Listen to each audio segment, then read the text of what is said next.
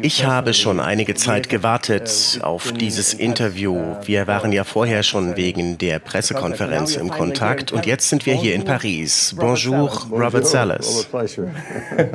Es ist eine große Freude, dass wir jetzt hier sitzen.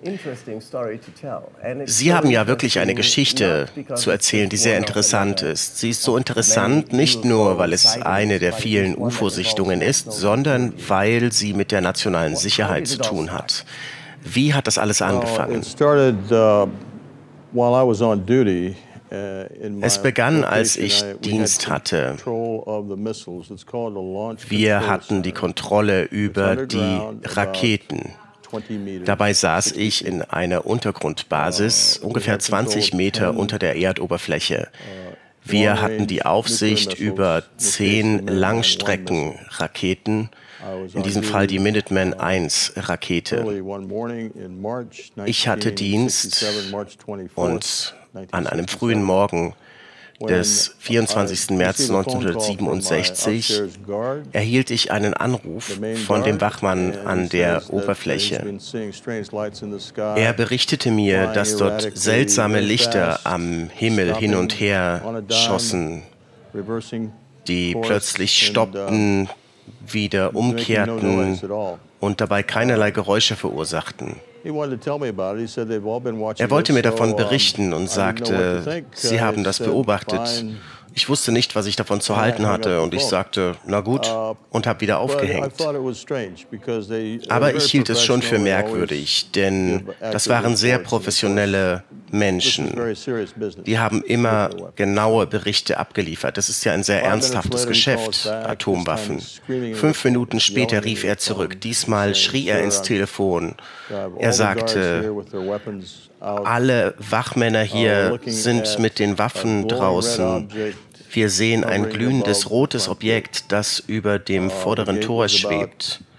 Das Tor war circa 25 Meter entfernt und das Objekt schwebte darüber und hatte ein pulsierendes rotes Licht. Er wollte von mir Anweisungen, wie er nun zu verfahren hätte. Ich sagte zu ihm, achten Sie darauf, dass es nicht innerhalb der Absperrung gerät. Ich dachte, es handelt sich vielleicht um einen Angriff. Dann sagte er, einer der Wachmänner habe sich verletzt und legte wieder auf. Ich ging zu meinem Kommandanten, um ihn darüber zu unterrichten. Fred Maywald hieß der damals. Und plötzlich gingen alle Raketen aus. Die grünen Lichter wurden rot. Das bedeutete, dass die Raketen deaktiviert wurden. Das war der sogenannte No-Go-Zustand. Also es gingen Signale an und auch Sicherheitslampen, die uns anzeigten, dass jemand in den Sicherheitsbereich eingedrungen war. Uh, Wir mussten diesen Vorfall natürlich beim Stützpunkt berichten. Der war ungefähr 100 Meilen westlich. Dann sagte mir mein Kommandant, dass dasselbe auch bei einem anderen Standort geschehen war. Damals war mir nicht klar, was da passiert war. Wir schickten Wachmänner zu den Raketenstandorten und die berichteten, uh, dass sie die Objekte dort noch einmal gesehen hatten. Sie hatten große Angst vor diesen Objekten, weil sie so etwas noch nie gesehen hatten. Und das waren Experten, die kannten sich mit Flugzeugen Flugzeugtypen aus, aber damit konnten sie nichts anfangen. Das war also der Vorfall. Alle zehn Raketen gingen aus. Wir machten einen Computer an, der uns sagte, die Raketen hätten versagt, weil das Leit- und Kontrollsystem ausgefallen wäre. Am nächsten Morgen wurden wir abgelöst. Ich ging nach oben zu den Wachmännern, um sicherzustellen, dass darüber nicht geredet wurde. Übrigens gab es da oben keinerlei Kontrollvorrichtungen für die Wachmänner. Sie hätten keinen Einfluss auf die Waffen ausüben können. Wir wurden zurück zum Stützpunkt geflogen mit einem Hubschrauber und zu unserem Staffelkommandanten geschickt. Dieser sagte uns, Ihr müsst diese Formulare unterschreiben. Ihr dürft nie im Leben darüber sprechen. Das ist streng geheim. Redet nicht mit euren Frauen darüber oder mit eurer Familie oder mit irgendjemandem oder eure Karriere bei der Luftwaffe ist beendet.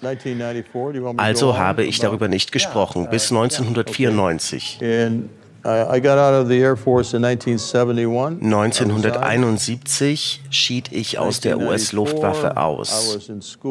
1994 war ich bei einer Weiterbildung zum Lehrer.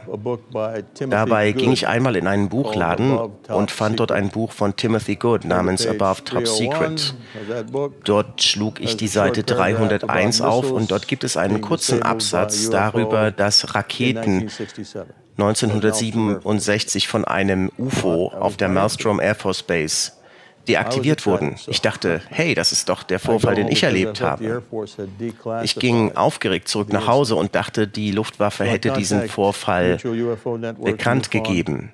Ich rief also MUFON an und sprach dort mit einem UFO-Forscher namens James Klotz. Und er half mir, eine Anfrage nach dem Informationsfreiheitsgesetz abzuschicken mit der Bitte um Freigabe von uh, Informationen. Der Vorfall war immer noch geheim, aber da er schon so lange zurücklag, und dabei muss ich sagen, wir haben das Wort UFO in keiner Silbe erwähnt, weil er schon so lange zurücklag, so haben wir argumentiert, schickt uns doch bitte die Dokumente. Und Sie schickten uns Dokumente über den sogenannten Echo Flight Vorfall. Und so fing ich also an, über dieses Ereignis zu reden. Ich fand auch weitere Zeugen. Und ich redete offen über UFOs. Ich dachte immer noch, dass das mein Fall gewesen wäre. Doch erst ein Jahr später wurde mir klar, dass das nicht mein Vorfall gewesen war, sondern ein weiterer Vorfall,